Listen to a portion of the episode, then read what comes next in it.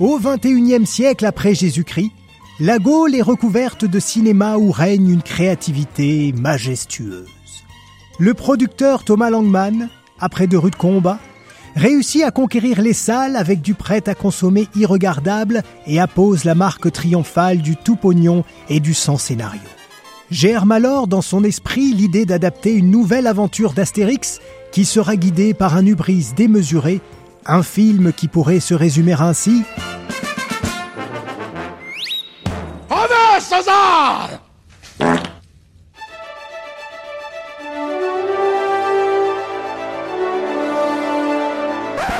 Allons-y! Moteur! Moteur! Oh putain, moteur Bonjour, bon après-midi, bonsoir, bienvenue dans le cinéma tué qui continue inlassablement de vous parler des plus mauvais films que j'ai eu euh, le malheur, l'inconscience, la folie d'aller voir en salle en pensant très sincèrement que c'était une bonne idée. Mais t'es pas net, non? Bon, Mazo, Mazo, très probablement. En tout cas, cette semaine, je m'attaque à une vraie machine de guerre. Astérix aux Jeux Olympiques, sorti en 2008, troisième adaptation live au cinéma des œuvres de Goscinny et Uderzo, co-réalisé par Frédéric Forestier et Thomas Langman, qui en est aussi le producteur et co-scénariste. Et vous allez voir que très souvent, quand une seule personne a la main mise sur plusieurs aspects du film, ça donne de gros bousins. Mais sans plus attendre, voici le synopsis d'Astérix aux Jeux Olympiques, avec une voix et une musique de bande-annonce. Pour remporter les Jeux Olympiques et permettre au jeune Alafolix d'épouser la princesse Irina, Astérix et Obélix devront affronter le machiavélique Brutus, fils de César, au cours d'une Olympiade. Voilà, c'est rapide, c'est clair, c'est net, c'est précis. Néanmoins, pas du tout fidèle à l'album original qui est sorti en 1968, mais on n'est pas à ça près vu ce qu'ils en ont fait de toute façon. Et pour commencer à vous en convaincre, voici un premier extrait dégueulasse avec Jérôme Le Banner qui joue Claudius Cornedurus, un soldat et athlète romain.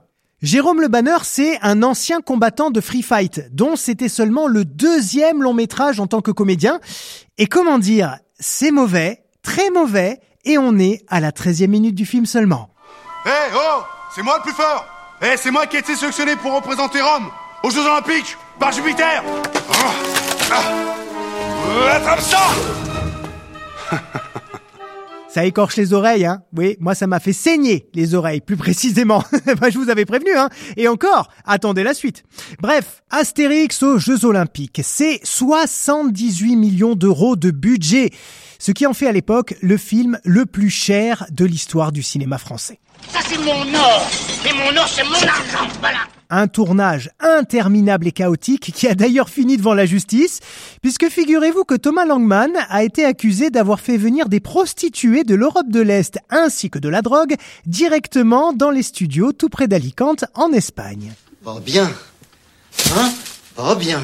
Ah bah non, bah non, c'est pas bien. Et d'ailleurs, euh, d'ailleurs le film non plus, il est... Pas bien. Alors qu'il y a quand même un casting de fou. Clovis Cornillac, Gérard Depardieu, Alain Delon, Benoît Poulvorde, Stéphane Rousseau, Franck Dubosc, José Garcia, Adriana Carambe, Jean-Pierre Cassel, Élysée Moon, Alexandre Astier, Dany Briand, Boulila Ners, et je pourrais euh, continuer comme ça encore très très très longtemps, tellement en fait, il y a des gens connus qui font ne serait-ce qu'une petite mini micro apparition anecdotique. Ça fait beaucoup. Ça fait trop. Oh oui, ça fait beaucoup, beaucoup trop et ça m'inspire d'ailleurs une petite métaphore. En tant que spectateur, tu vois, euh, c'est comme si tu étais devant un immense buffet avec plein de trucs trop bons à manger, mais que t'avais chopé le Covid et que t'avais plus de goût ni d'odorat. C'est-à-dire que t'as beau t'en mettre plein l'assiette, plein la panse, eh ben il se passe rien. Tu sens bien que t'as les dents du fond qui baignent, t'as le citrate de bétaïne pas loin et tout, mais tu ressens aucun plaisir, aucune satisfaction. C'est c'est à la fois le néant et l'overdose. Besoin de rien, envie de toi. Comme l'hiver aime l'automne. Besoin de rien, envie de toi, envie de toi. Besoin de rien, envie de toi. Et je crois que c'est principalement dû au fait qu'Astérix aux Jeux Olympiques a d'abord et avant tout été pensé comme un objet purement marketing. Un peu comme euh, Space Jam Nouvelle Ère hein, dont je vous ai parlé la dernière fois. C'est-à-dire un truc à vendre pour faire le plus de pognon possible partout dans le monde. D'ailleurs, euh, c'est une coproduction, écoutez bien, franco, italo, hispano, allemande. Rien que ça. Il y a peut-être qu'au Timor oriental qu'ils n'ont pas demandé d'investir. Et encore, on sait pas.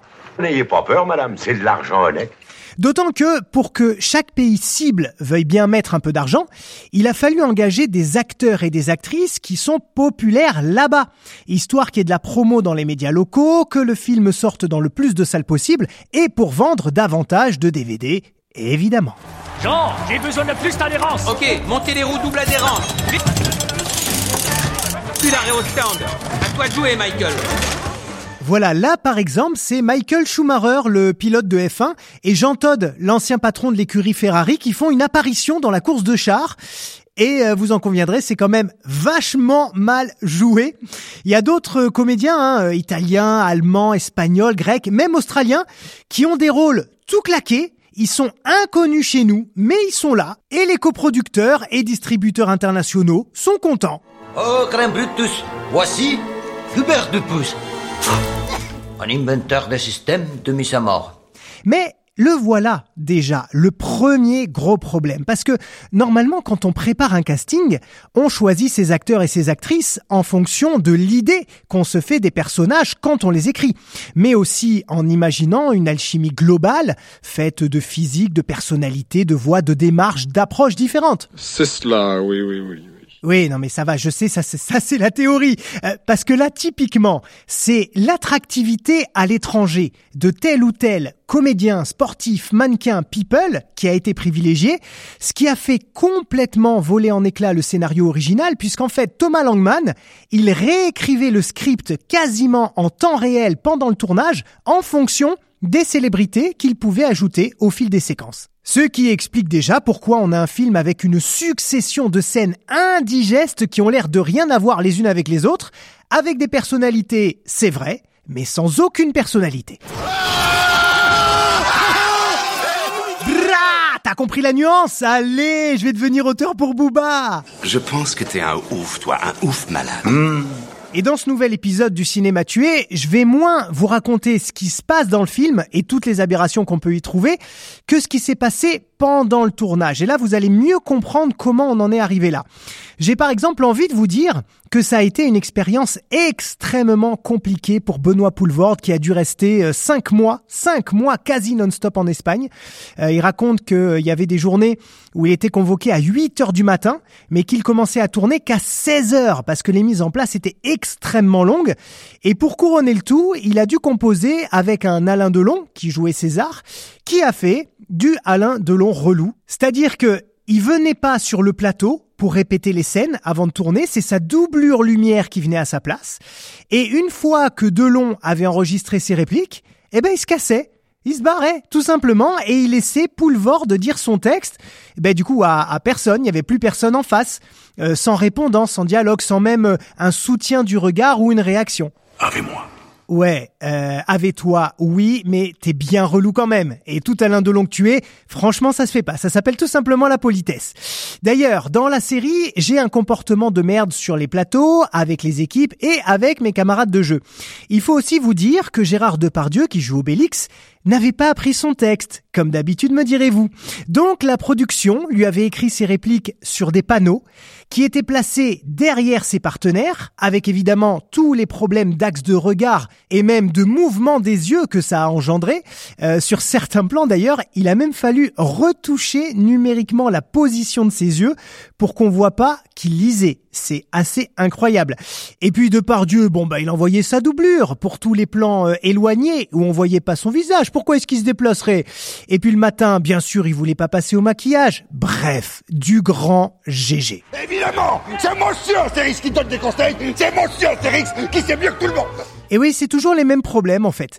Et même euh, si on sait que Delon et lui, c'est des gars un peu beaucoup compliqués à tenir sur un plateau, tu sens bien de toute façon qu'il n'y a pas de, de, de direction d'acteur, il n'y a pas d'accompagnement auprès des comédiens. C'est-à-dire cette envie de les pousser pour que les dialogues tombent bien, pour que les intentions soient justes. Alors je me suis dit, un miroir ne peut pas renvoyer à César une image qui serait plus belle que la beauté de César, puisque c'est impossible, puisque César Pareil pour euh, Stéphane Rousseau d'ailleurs, le pauvre, euh, qui est si bon et si drôle habituellement.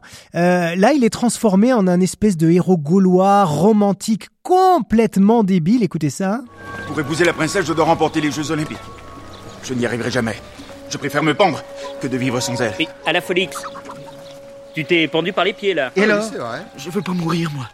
Et je pourrais y passer des heures sur la direction artistique, donc j'avance un petit peu pour parler euh, euh, bah, des effets spéciaux. Tiens, voilà, les effets spéciaux, parce que c'est vrai qu'il y a eu un magnifique travail en termes de décor réel, il n'y a pas à dire, et notamment euh, un stade antique entièrement reconstitué. Mais mis à part ça, C'est moche, hein Oh, j'ai vu pire, tu sais. Ah ben, il y a toujours pire dans la vie, hein. Mais là, on se croirait dans une cinématique de jeux vidéo.